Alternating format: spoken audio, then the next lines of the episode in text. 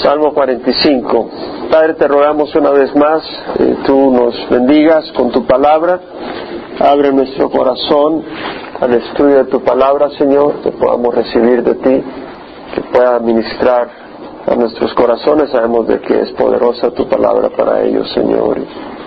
Ayúdanos, Señor, por el poder de tu Espíritu, en nombre de Jesús. Amén. Salmo 45, para el director del coro, según Sosanim, masquil de los hijos de Coré, canción de amor. Salmo 45, vemos que en la introducción dice que es para el director del coro. O sea que vemos que es un salmo para ser cantado, para el director del coro, para ser recitado en el templo con instrumentos musicales. Interesante que a lo largo de la historia algunas congregaciones han prohibido los instrumentos musicales como algo que no es apropiado para Dios, algo que es, eh, no es digno, que no es correcto, pero es muy contrario a lo que enseña la Biblia.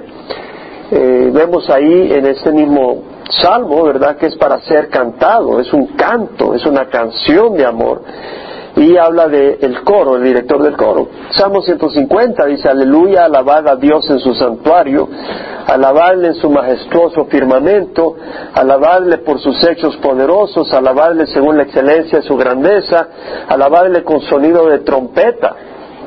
Ahí mismo está usando la trompeta, alabadle con arpa y lira, alabadle con pandero y danza, alabadle con instrumentos de cuerda y flauta, alabarle con címbalos sonoros, alabarle con címbalos resonantes, todo lo que respira, alabe a Jehová, aleluya. Vemos los instrumentos musicales, por supuesto, de que en nuestros tiempos y en nuestros países cambian los instrumentos que usamos, ¿verdad?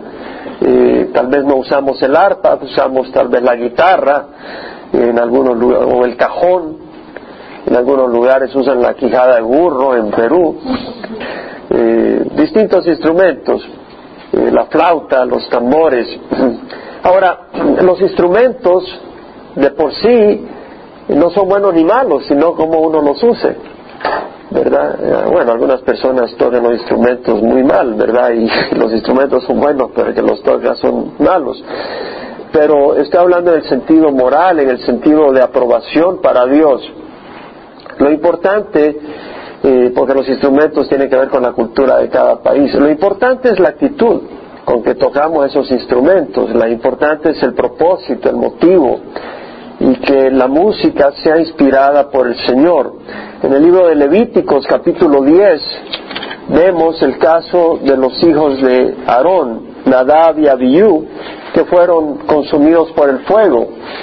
¿Por qué? Porque ellos ofrecieron, una, ofrecieron sus su adoración de una manera que no era inspirada por Dios, sino por la arrogancia, por la ah, por el orgullo. Vemos acá en el capítulo 10 de Levítico que ambos ofrecieron incienso, dice, tomaron sus respectivos incenciarios y después de poner en ellos fuego y echar incienso sobre él, ofrecieron delante de Jehová fuego extraño que él no les había ordenado. Ellos se tomaron eh, la libertad de prescribir su propia manera de adorar a Dios en el tiempo y en la manera que consideraron oportuno, cuando había una serie de ordenanzas dadas por Dios que reflejaban eh, verdades espirituales establecidas por Dios. Y vemos que dice que de la presencia de Jehová salió fuego que los consumió y murieron delante de Jehová. Entonces Moisés dijo a Aarón, esto es lo que el Señor habló diciendo, como santo seré tratado por los que se acercan a mí y en presencia de todo el pueblo seré honrado. Entendemos la importancia de considerar cuando cantamos, cuando alabamos al Señor, de tratar con reverencia a Dios. De hecho, el Salmo 2.11, y lo tenemos en la pantalla todos los domingos, el versículo este dice, adorad a Jehová con reverencia y alegraos con temblor. Es decir, nos alegramos de que estamos en la presencia del Señor. Sentimos gozo, sentimos alegría y a mí me encantan las alabanzas, a mí me ministran. no, yo no, es, no vengo acá y espero a que Israel toque las alabanzas porque es parte del programa. A mí me ministran las alabanzas y es algo tan hermoso poder ministrar al Señor en alabanza, nuestro corazón se regocija. Pero hay que tener esa reverencia. Puedes traer palos, eh, flautas, lo que sea, pero que sea con ese espíritu. Ah, el estilo de música no es lo importante, porque los estilos dependen de las culturas. En África la gente tiene un estilo un poco distinto, ¿verdad? Que en Dinamarca o en Suecia la, manera de, expresarse musicalmente, sobre todo antes que no existían los medios de comunicación para que se transmitieran los distintos estilos de música, se, separaban bastante. El estilo no es tan importante, sin embargo, si ciertos estilos son muy específicos para cierto tipo de, depravación y son usados eh, y ciertas melodías, por ejemplo, eh, vienen específicamente compuestas de, una cultura de depravación, de inmoralidad, pues ya es un poco difícil usarlas para glorificar al Señor, aunque le pongamos palabras cristianas, porque ya hay una hay un trasfondo detrás de ellos. Pero bueno, vemos acá pues de que dice para el director del coro, según Sosanim, la palabra en hebreo es shushan y que quiere decir eh, cualquier flor que se parece al lirio. Eh, probablemente eh, se refiere a, las lilies en inglés, probablemente se refiere a una tonada. Tal vez había, no, no sabemos más, históricamente no, la, escritura no nos dice más, probablemente era una tonada específica que se llamaba ah, de la flor de la lili, del lirio. Masquil, ya estudiamos en el Salmo pasado que el masquil es un canto, un poema contemplativo. Masquil de los hijos de Coré, canción de amor. La palabra amor acá es Yedid, que quiere decir, es un nombre masculino, quiere decir one beloved, uno amado. Entonces, eh, vamos a ver que este salmo es un salmo de amor a Jesucristo. Es un salmo de amor al Rey, y vamos a ir leyéndolo que encaja perfectamente con Jesucristo. Eh, la palabra esa Yedid también quiere decir lovely, agradable, algo hermoso, algo que inspira atracción y amor de parte del que observa. Entonces, eh, realmente es una canción eh, de amor, pero no es una canción de amor en abstracto, sino una canción de amor en el sentido de que va hacia el amado al beloved, a, una persona y a una persona masculina. Esa es la palabra amor acá, es en ese sentido, eh, un hombre masculino. Entonces, es amor eh, hacia a una persona masculina. Y luego vemos que empieza y dice, rebosa en mi corazón un tema bueno, es una canción de amor. Dice, rebosa en mi corazón un tema bueno. Al rey dirijo mis versos. Mi lengua es como pluma de escribiente muy ligero. La palabra rebosar acá, el rakash, quiere decir continuar moviéndose, agitar. O sea, se agita mi corazón, dice. Se agita en mi corazón un tema bueno. Al rey dirijo mis versos. Entonces estamos viendo que acá el, salmista está siendo motivado en su corazón, se siente eh, inspirado. Dice, mi corazón se agita con un tema, al rey dirijo mis versos, mi lengua es como pluma de escribiente muy ligero, es decir, eh, es como aquella persona que no puede parar y, expresar lo que estoy sintiendo por expresar en mi corazón. Lo que estamos viendo acá es una, una descripción de la inspiración por el Espíritu Santo. Este hombre está siendo inspirado por el Espíritu Santo. Dice, mi corazón está por estallar con un tema bueno. Al rey dirijo mis versos. Esta inspiración es dirigiendo alabanzas al rey. Ahora sabemos que el Espíritu Santo no lo inspira a uno para glorificar a un hombre nos inspira para glorificar a Dios. Entonces este salmo es de inspiración para glorificar a Jesucristo. Y dice, mi lengua es como pluma de escribir, tenemos una inspiración. Y acá vemos que hay una gran confusión en muchos de los círculos religiosos y cada vez se está metiendo más. Eh, sabemos que dice según de Pedro 1, 20 al 21, ninguna escritura es asunto de interpretación personal porque ninguna profecía fue dada jamás por acto de voluntad humana, sino que hombres inspirados por el Espíritu Santo hablaron por Dios. Entonces, vemos de que este salmista es inspirado. Este salmista dijo, no, hoy voy a estar inspirado para escribir. No, este salmista de repente se halló inspirado y empezó a escribir y era el Espíritu Santo el que lo estaba inspirando. Entonces dice, ninguna profecía de la Escritura, ninguna, y esto incluye los salmos, ninguna profecía de la Escritura es asunto de inspiración personal, de interpretación personal. No es cuestión de interpretar, porque ninguna profecía fue dada jamás por acto de voluntad del hombre, sino que hombres inspirados por el Espíritu Santo hablaron de parte de Dios. Y en 2 Timoteo, en 2 Pedro 1, 20 a 21 dice, ninguna profecía es asunto de interpretación personal. Y 2 Timoteo 3, 18, 3, 16 dice, toda escritura es inspirada por Dios y es útil para enseñar, reprender, corregir e instruir en justicia, de manera que el hombre de Dios sea perfecto, equipado para toda buena obra. Es tremendo cómo está siendo atacada la inspiración de la escritura y es importante que estemos alerta. Eh, en mi viaje reciente se me obsequió un libro con toda la buena intención, un libro para ayudar a las personas que están en el ministerio, que tal vez no han podido ir a un seminario a tener un resumen básico de las cosas elementales para el ministerio. Y este libro dice, ¿cómo reveló o inspiró Dios la Biblia? dice, hay dos posiciones. Dice, una es la inspiración conceptual. Esta posición dice que Dios puso en la mente del escritor el mensaje o el concepto y le permitió que lo, expresara en sus propias palabras, dentro de su propia cultura. En este caso los autores fueron los escritores. Eso es lo que dice. Esa es una posición, dice. Que Dios lo que inspira fue el concepto. Espero que no se la estén tragando. Inmediatamente cuando yo leí eso,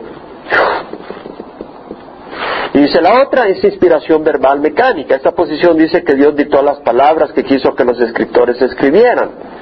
Dios las dictó verbalmente los escritores en este caso fueron los escribas, secretarios o copistas de la palabra dictada por Dios. Estos detalles, dice el autor, con relación al método de inspiración es uno de los puntos que se discuten creando ciertas controversias entre una denominación y otra y a veces entre, eh, pensadores de la misma denominación. Y ya se pasa a otro tema. Y deja totalmente abiertas las dos posibilidades. Y a mí me realmente me, me molestó grandemente, porque yo sé en dónde está siendo compartido eso, y las miles de personas que están siendo confundidas, y la denominación sana dentro de la cual está ese libro. Y realmente tenemos que tener mucho cuidado, porque si eh, un mensaje está dado por palabras, si yo te transmito un mensaje, es a través de palabras. Y si las palabras no son correctas, el mensaje no va a ser correcto. Si el mensaje es correcto y perfecto, las palabras tienen que ser correctas y perfectas. A menos que tú definas como mensaje algo dentro de toda la comunicación a lo que tú llamas mensaje y algunas cosas que tú la llamas superfluas. Pero ¿quién va a definir cuál es el mensaje y cuál es lo superfluo? Ya tú te vuelves juez de la escritura y te pones por encima de la escritura y sería un serio problema. Y además no es lo que enseña la palabra de Dios. La palabra de Dios dice que toda escritura, toda palabra, no el mensaje, sino toda palabra, por supuesto que el mensaje, pero más allá que el mensaje, toda palabra, porque si no, nos vamos al libro de Génesis y dice, bueno, Dios creó, el mensaje es que Dios creó, pero los escritores usaron sus propias palabras y dijo, eh, bueno, eh, fue tarde, fue mañana, eh, esto y lo otro, tal vez no fueron días literales. Usó su palabra para expresar la creación de Dios, pero tal vez las palabras no son correctas. Tal vez usó sus aspectos culturales. Hay una gran confusión al ponerlo de esa manera. Y lo estoy mencionando porque si yo lo he leído esto en un círculo sólido, tradicionalmente, esperen que viene una gran cantidad de confusión en las iglesias está entrando una gran cantidad de confusión. Yo le doy gracias a Dios por la, por la herencia que tenemos en nuestra congregación y el grupo de congregaciones en las que nos reunimos. Y tenemos que ser firmes.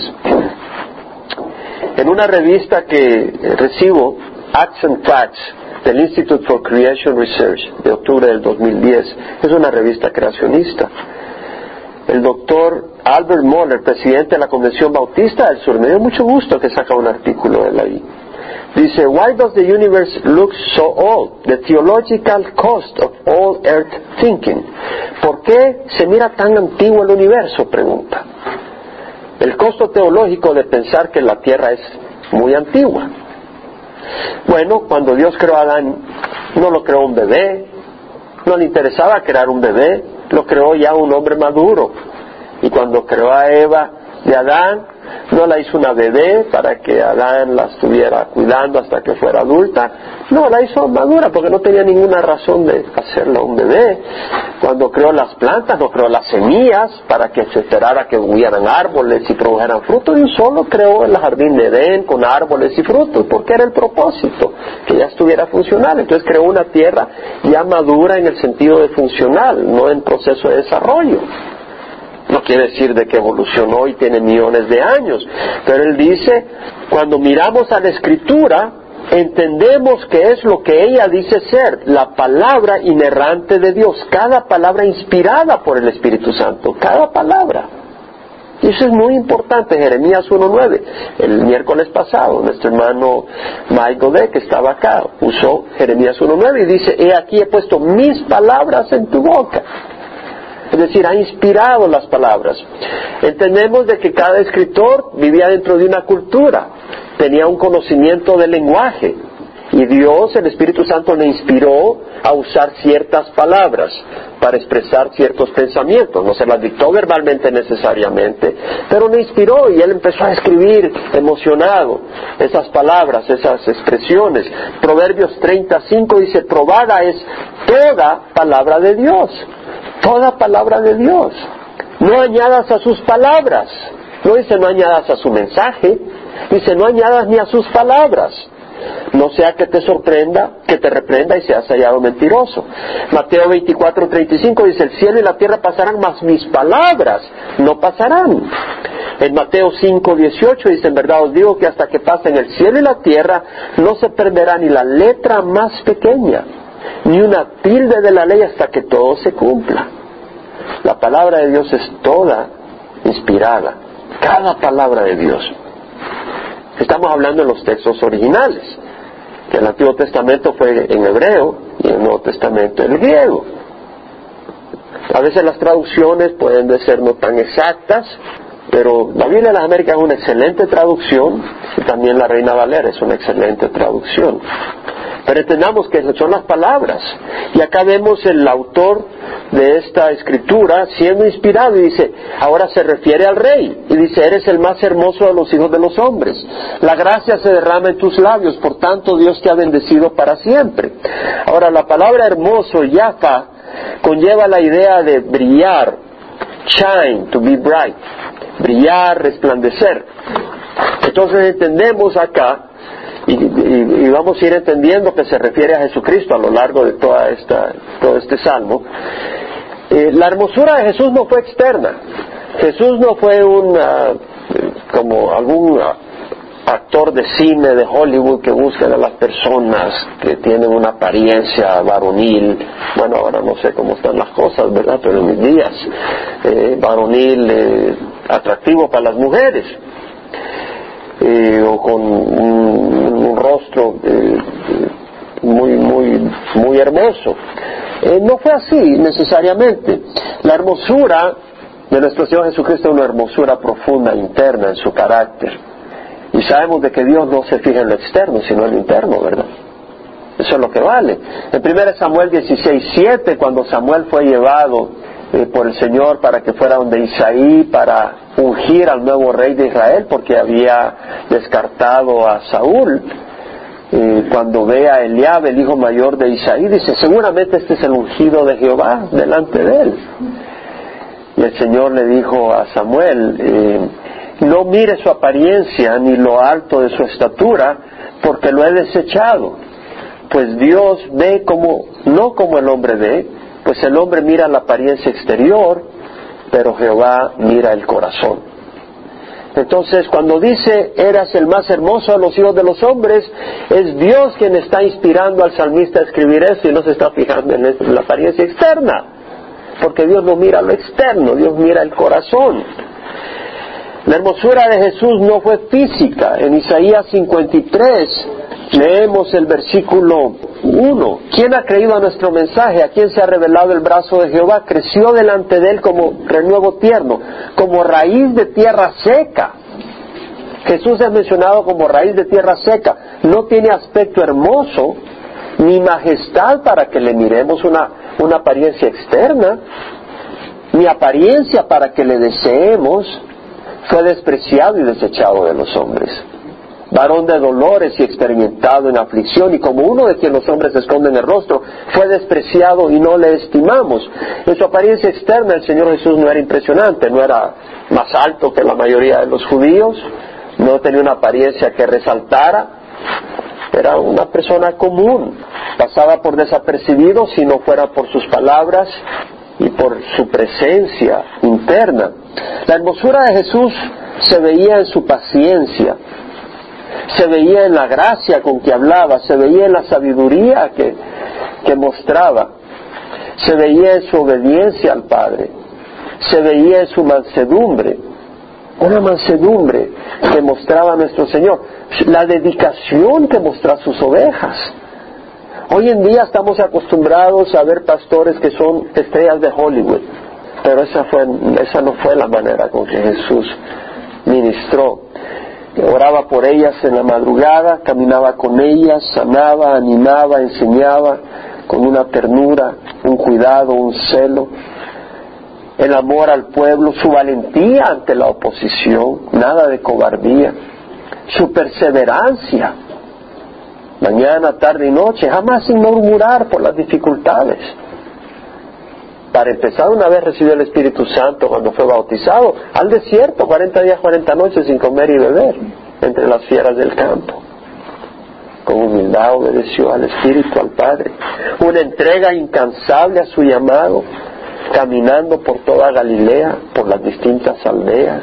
Bajaba a Jerusalén para las fiestas. Era acosado sin parar. Volvía a subir. Subía a la zona de Tiro y Sidón.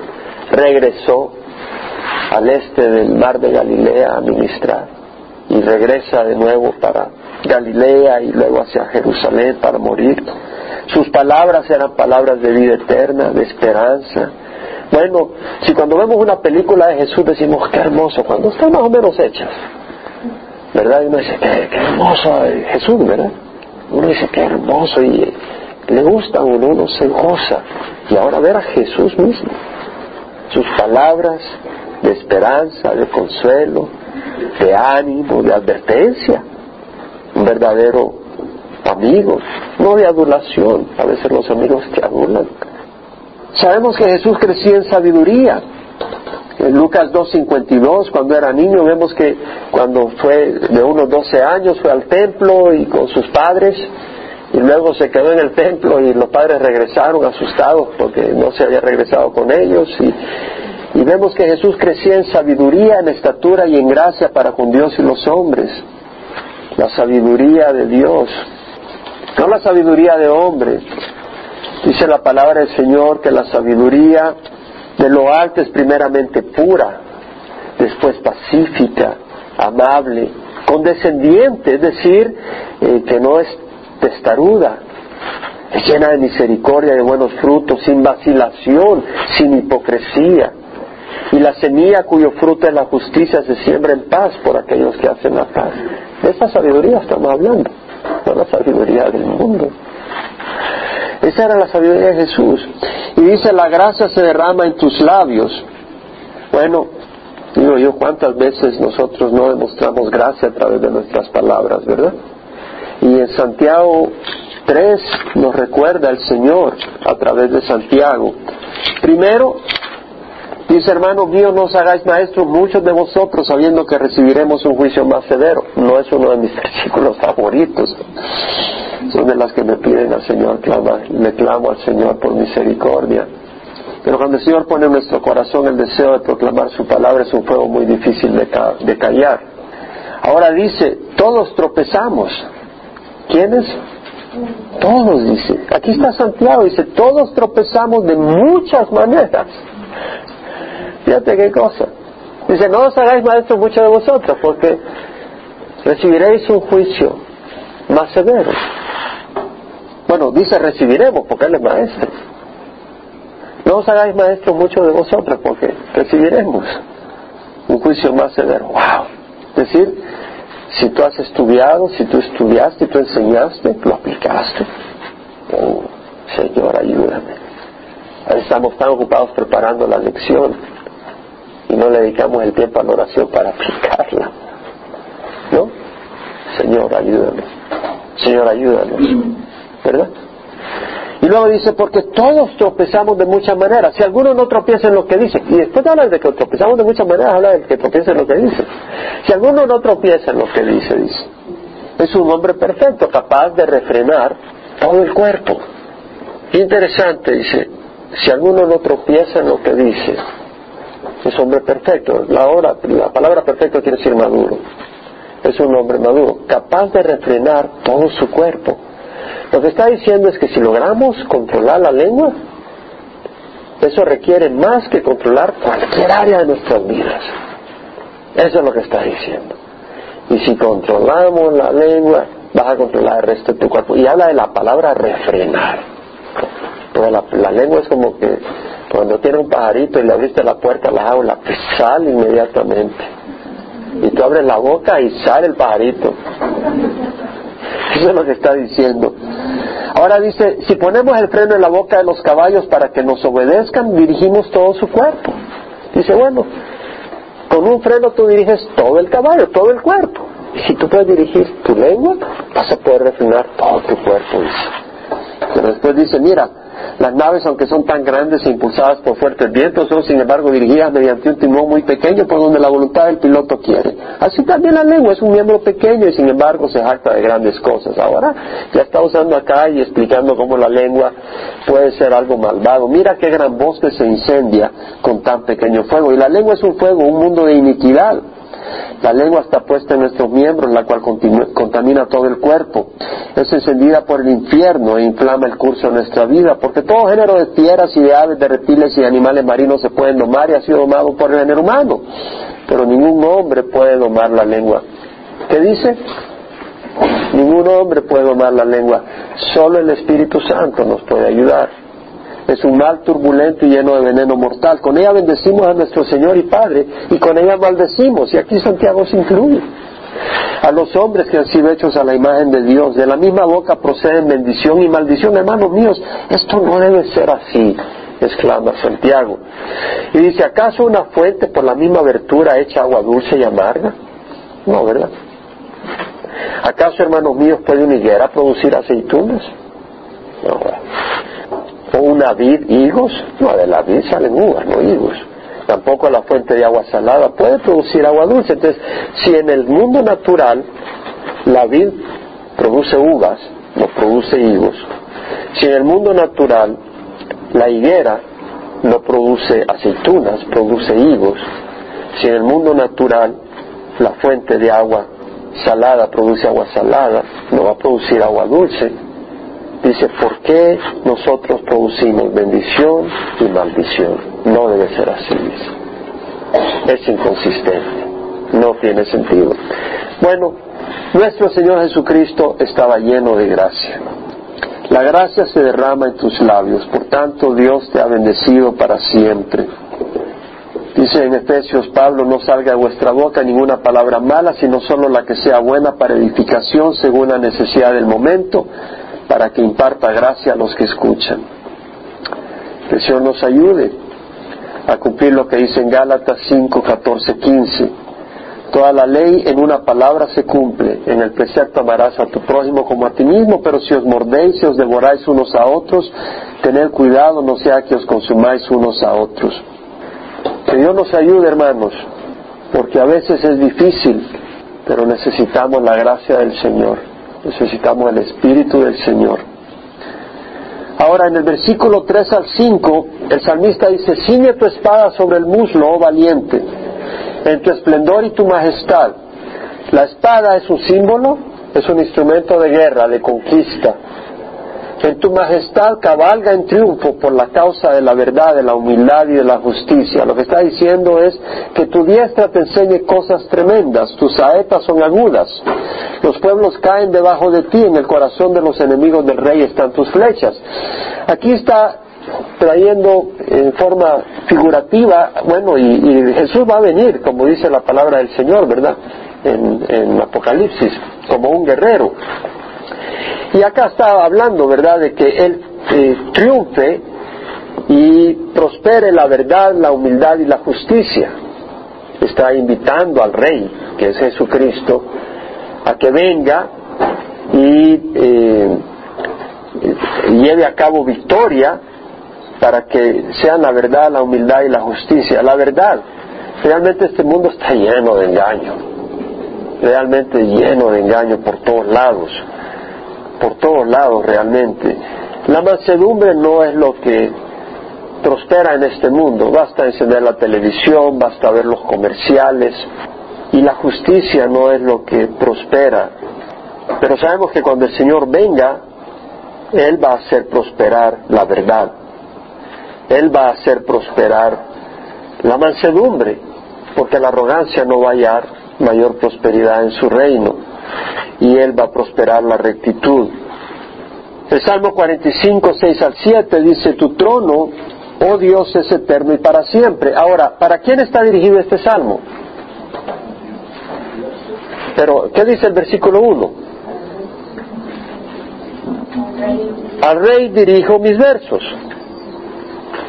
Entonces, ¿a quién le está llamando Dios el salmista? Al rey vemos que Jesucristo es Dios. Tu trono, oh Dios, porque tu trono es el trono de un rey. Este salmo va dirigido al rey. Y vemos que dice, eres el más hermoso de los hijos de los hombres en el versículo 2. Es un rey que es un hombre, pero es un rey que es un Dios. El único que es hombre y Dios es Jesucristo. Por dice, tu trono, oh Dios, es eterno y para siempre. ¿Qué, rey tiene un trono que es eterno? Solo Jesucristo. Cetro de equidad es el cetro de tu reino. Has amado la justicia y aborrecido la iniquidad, por tanto Dios, tu Dios, te ha ungido con óleo de alegría más que a tus compañeros. Por tanto Dios, tu Dios, ¿por qué? Porque como hombre Jesús se sometió a Dios y obedeció todo lo que el Padre le ordenaba. Por tanto, Dios tu Dios te ha ungido como rey y con óleo de alegría más que a tus compañeros. Ahora, si tienes duda de esa interpretación, vaya hacia Hebreos 1.8. Porque en el libro de Hebreos, capítulo 1, la epístola de Hebreos, el autor aplica este versículo a Jesucristo mismo. Cuando hace su tesis, el autor de que Jesús está por encima de los ángeles, Dice, pero del Hijo.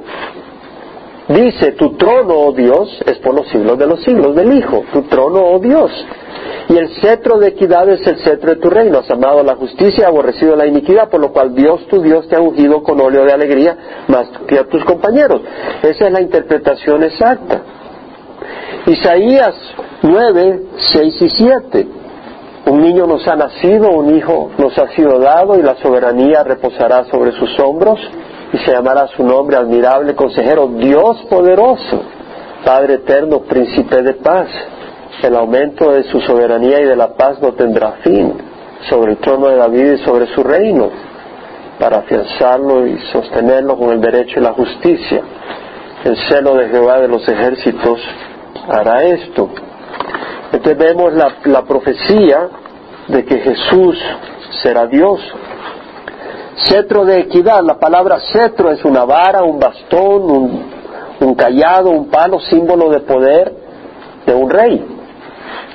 Y dice, es un cetro, es un reinado de equidad. La palabra equidad, mishor, quiere decir algo nivelado, algo plano. Es decir, no está torcido. No hay acepción de personas. La plomada está recta, no se desvía. Estábamos hablando antes, ¿verdad?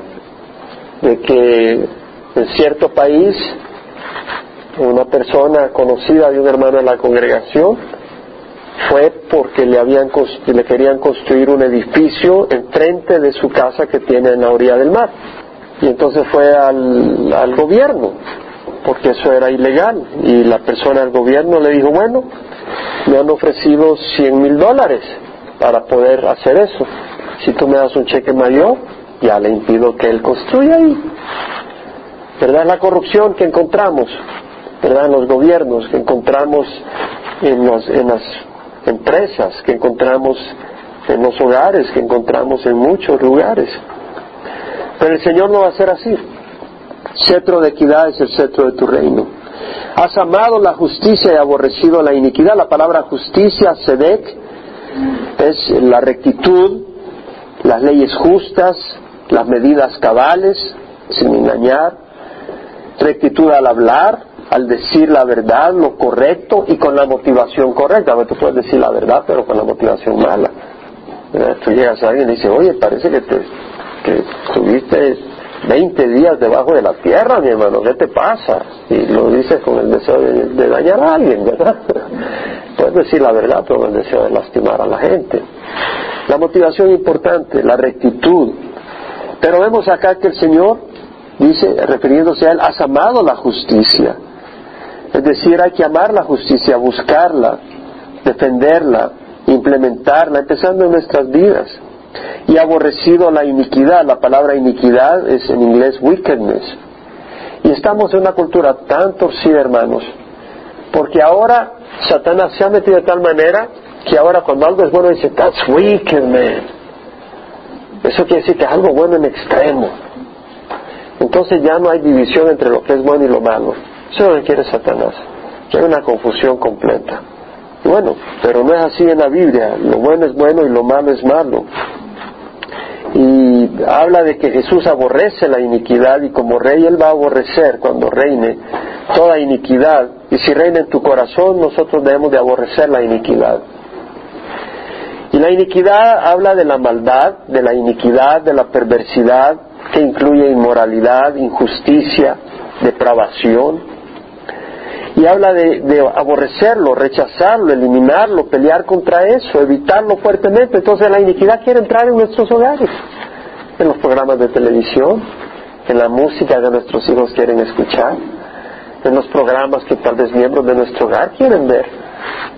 Y nosotros debemos de los cabezas de hogar decir, ¿sabes qué? Mi hogar es un lugar donde se honra a Dios.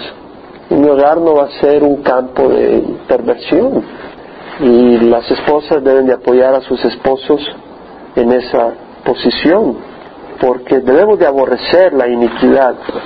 Por tanto, Dios tu Dios te ha ungido con óleo de alegría más que a tus compañeros. Todas tus vestiduras están perfumadas con mirra, aloe y casia. Desde palacios de marfil te han alegrado con instrumentos de cuerda. Es decir, a este rey se le ha celebrado con música. El Señor es digno de alabanza. Hijas de reyes hay entre tus damas nobles, a tu diestra en oro de Ofir está la reina. Bueno, ¿quién es esa reina? Es la iglesia. No, no se puede referir a Salomón. Salomón tenía 70 esposas y 300 concubinas. ¿Cuál iba a ser la reina? tenía una reina cada día. Nada de fidelidad, nada de fidelidad a Dios. Nada de fidelidad a Dios y nada de fidelidad a su esposa. Pero vemos acá la reina vestida de oro de Ofir, se refiere a la iglesia. Y luego le habla a la iglesia. Y le dice, escucha hija, presta atención e inclina tu oído. Escucha, presta atención, inclina tu oído. Olvídate de tu pueblo y de la casa de tu padre. Esto es como muchos hogares, ¿verdad? Se casa el hombre con la muchacha y ya la mujer dice, no, pero vamos a vivir con mi papi y mi mami porque los extraño y que no sé qué, y se tienen que ir a vivir con el papi y la mami. Nunca forman un hogar con el esposo. Y no es así. La mujer se casa con el esposo para formar un nuevo hogar. No quiere decir que le vas a tirar una patada a tus suegros, pero quiere decir de que es un nuevo hogar y acá se aplica espiritualmente, le dice, olvídate tu pueblo y la casa de tu padre. No quiere decir que te olvides de tus padres ancianos en su necesidad, pero lo que quiere decir es que es algo nuevo. Y lo vemos en la Biblia cuando el Señor llama a Abraham y se le aparece en Ur de Caldea. Le dice, eh, vete, de, tu tierra, vete de tu tierra, de entre tus parientes, y de la casa de tu padre, a la tierra que yo te mostraré, haré de ti una nación grande. Y te bendeciré y engrandeceré tu nombre, serás de bendición. Bendeciré a los que te bendigan y a los que maldigan, maldeciré, y en ti serán benditas todas las familias de la tierra. Pues le dice, vete de tu tierra, entre tus parientes y la casa de tu padre. Entonces Abraham literalmente dejó su tierra, dejó sus parientes, aunque su papá se le pegó, y dejó la casa de su padre, ¿verdad? Para seguir al Señor. Y vemos lo mismo en Moisés, en Hebreos 11, 24, 26. Cuando está hablando de Moisés que dejó su familia, no está hablando de su familia biológica, pero dejó el palacio, que era donde creció, ¿verdad? Y le dice, por la fe Moisés cuando era grande rehusó ser llamado hijo de la hija de Faraón, escogiendo antes ser maltratado con el pueblo de Dios que gozar de los placeres temporales del pecado. Tal vez algunas personas sienten dificultad de identificarse con el pueblo de Dios porque sus parientes te rechazan si tú te tiras y te unes con el pueblo de Dios, porque tal vez los parientes no son cristianos. Y algunos dejan de seguir al Señor por eso, pero no es así. Y vemos que Moisés consideró como mayores riquezas el oprobio de Cristo que los tesoros de Cristo, porque que, los tesoros de Egipto, porque tenía la mirada puesta en la recompensa. ¿Y cuál era la recompensa de Moisés? No era el pueblo de Dios. Ya vimos el dolor de cabeza que le causó al pobre Moisés a Moisés. Le causó buenos dolores de cabeza al pueblo de Dios. Sin embargo, ¿por qué lo hacía? Tenía una pasión por Dios. Ese hombre amaba a Dios, le dijo, quiero ver tu gloria. Y si tú no vas conmigo, yo no quiero ir con este pueblo. O sea, él, dependía de Dios. Y Pablo fue un hombre que también entendió eso, que el tesoro era Dios. Muchas veces estamos, es, es triste si nuestro tesoro es el ministerio. Ahora, tú debes de ministrar. Me preguntaba alguien hace algunos días, ¿cuándo empezaste a ministrar? Le dije, cuando recibí a Cristo. El ministerio es el ser creyente. Cuando tú recibes a Cristo de corazón, vas a empezar a ministrar. Y vas a ministrar no porque tu pasión es el ministerio, sino porque tu pasión es Cristo y no puedes callarlo. Tú quieres que otros reciban al Señor. Es muy distinto, pero si, si el ministerio se vuelve tu pasión es un problema. Pero si Cristo se vuelve tu pasión, tú vas a estar muy ocupado sirviendo al Señor. Porque Dios está muy ocupado. Hay tanta necesidad por todos lados. Hoy que venía en el freeway, veía una persona así, eh, ahí parada por ahí, pero se miraba totalmente desubicada. Y sabes que no tienes que ir lejos para encontrarlos. Por todos lados, sea, gente desesperada, necesitada. ¿Cierto o no? No tienes que caminar ni dos cuadras, hermano. Vete a los shopping centers, vete a las calles, quebranta el corazón. Por eso yo pienso que no es tiempo estar, ¿verdad? Como quien dice, viviendo en nuestra propia preocupación. Leíamos el domingo, ¿verdad? El día del Señor está cerca. Y lo leíamos en Sofonías nos habla de buscar al Señor, buscar a Jehová, vosotros todos humildes de la tierra, la necesidad de buscar al Señor. Pero en algún lugar dice, calla, calla delante del Señor Jehová, porque el día de Jehová está cerca. ¿Verdad? Entonces, o sea, es tiempo de reconocer lo que está pasando, de las condiciones, de los días en que vivimos. Entonces dice el versículo 11, el rey deseará tu hermosura es decir, olvídate tu pueblo y la casa de tu padre, entonces el rey deseará tu hermosura. Inclínate ante él porque él es tu Señor. O sea, adórale. Y la hija de Tiro vendrá con presentes. Tiro era un lugar de grandes mercancías, de grandes riquezas, y está hablando de las riquezas. Los ricos del pueblo suplicarán tu favor. Toda radiante está la hija del rey.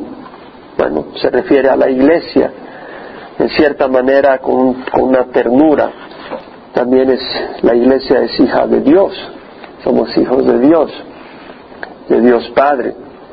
Toda radiante, la palabra radiante en el hebreo Buddha es abundancia, riqueza. De hecho, literalmente significa pesadez, heaviness. Y está hablando de como, por ejemplo, cuando una persona tiene una gran presencia, dice, bueno, esta persona no es liviana, sino que, tiene un gran honor esta persona. O esta persona tiene una gran gloria, o sobre todo Dios, una gran gloria está en Dios, ¿verdad? pesadez, algo que, que de veras hay sustancia. y se refiere entonces a riquezas, en este caso, abundancia, no liviana, sino una gran pesadez, una gran abundancia, mucha riqueza, grandeza, esplendor. Entonces dice, toda radiante está la hija del rey dentro de su palacio, reclamado de, recamado de oro está su vestido, el vestido bordado será conducida al rey. O sea, vemos a la reina, que es la iglesia, vestida eh, con riquezas y bellamente eh, vestida, eh, que viene a la presencia del rey. Y eso lo vemos en, Apocalipsis 19, donde leemos de las bodas del Cordero, versículo 6. Dice, oí como la voz de una gran multitud, como el estruendo de muchas aguas y como el sonido de fuertes truenos que decía, aleluya, porque el Señor nuestro Dios Todopoderoso reina. Regocijémonos y alegrémonos y démosle a Él la gloria, porque las bodas del Cordero han llegado y su esposa se ha preparado. Se ha preparado la esposa. ¿Quién es la esposa del Cordero? La iglesia. Y a ella le fue concedido vestirse de lino fino y resplandeciente y limpio. Vemos la, novia vestida en una manera hermosa. Y acá vemos que la vestidura son las acciones justas, porque las acciones justas de los santos son el lino fino. Y vemos que la iglesia es adornada con sus obras pero las obras justas, y las obras justas solo vienen del Espíritu Santo obrando en nosotros, cuando obramos de acuerdo al Espíritu Santo. Entonces, vemos, y por supuesto, vestidos con la sangre de Jesús, habla del vestido bordado, pienso yo que el borde habla de la aguja de bordar, y la aguja me refleja a mí las clavos con que Jesús fue crucificado y con su sangre nos cubrió. Las doncellas, sus compañeras que las siguen serán llevadas a ti, sigue el, el cuadro de una boda judía. Serán conducidas con alegría y regocijo, entrarán al palacio del rey. En lugar de tus padres estarán tus hijos, eh, es decir, en lugar de tus antepasados. Los harás príncipes en toda la tierra. O sea, de que está hablando de los hijos, o sea, la iglesia, sus hijos son sus miembros entonces serán príncipes en toda la tierra. Sabemos que vamos a reinar con el Señor. El Señor lo dice en Timoteo, según de Timoteo 2.12. Si morimos con Él, viviremos con Él. Si perseveramos, reinaremos con Él. Si le negamos, Él nos negará. Si somos infieles, Él, fiel, él es fiel porque no puede negarse a sí mismo, pero fiel no quiere decir de que nos va a abrazar si somos infieles, no. Él va a permanecer fiel, pero nosotros vamos a ir fielmente al infierno si somos infieles. Dice, haré que tu nombre sea recordado por todas las generaciones. ¿Quién habla acá? Haré que tu nombre sea recordado por todas las generaciones. Es el Espíritu Santo, haciendo referencia a Jesús. Tu nombre va a ser recordado por todas las generaciones. ¿No lo está haciendo el Espíritu Santo ahora? Desde hace dos mil años el nombre de Jesús se recuerda en cada generación y va a ser recordado por toda la eternidad ese nombre que está sobre todo nombre. Por tanto, los pueblos te alabarán eternamente y para siempre. Dice la palabra del Señor en Filipenses, capítulo 3, perdón, capítulo 2, que Dios lo exaltó hasta lo sumo y le confirió el nombre que está sobre todo nombre, a Jesús. Porque en su obediencia fue obediente hasta la muerte, muerte en la cruz y lo hizo por nosotros, por lo cual Dios lo exaltó hasta lo sumo, le confirió el nombre que está sobre todo nombre, para que al nombre de Jesús se doble toda rodilla de los que están en el cielo, en la tierra y debajo de la tierra, y toda lengua confiese que Jesucristo es Señor para gloria de Dios Padre. Estaba viendo en el Internet un poco el rescate de los mineros, los 33 mineros chilenos, y cómo todo el mundo estaba a la expectativa, ¿no? Y hasta el presidente Obama hizo un comentario ahí de, esto. Y me imagino yo de que una de las razones es pensar que hay 33 hombres atrapados a cientos de metros debajo de la tierra inocentes, no era culpa de ellos que estuvieran ahí, no era por maldad de ellos que estaban ahí. Y pues nadie que tenga un poquito de humanidad en su corazón quiere que se mueran y se perezcan. Y te identificas en estar en un, en un lugar encerrado, eh, donde te morirías y donde no hay esperanza. Y el pensar que se hizo un canal para poder darles salida y poder permitir que ellos salgan, una esperanza, un deseo, ¿verdad? Y bueno, me imagino yo que de toda la creación angelical está la expectativa, mirando a los que estamos en este mundo, que hemos recibido a Jesucristo. ¿Verdad? Señor Jesucristo haciendo ese canal que fue a través de su muerte para que nosotros fuéramos rescatados. Y uno por uno vamos llegando a la presencia de Dios cuando Dios nos llama. Y una gran celebración y un gran abrazo. A aquellos que van entrando y saliendo de esa mina en el centro de la tierra. Pero hay muchos todavía que están ahí, ¿verdad? Y que necesitan conocer de que hay, hay una salida para que ellos puedan disfrutar.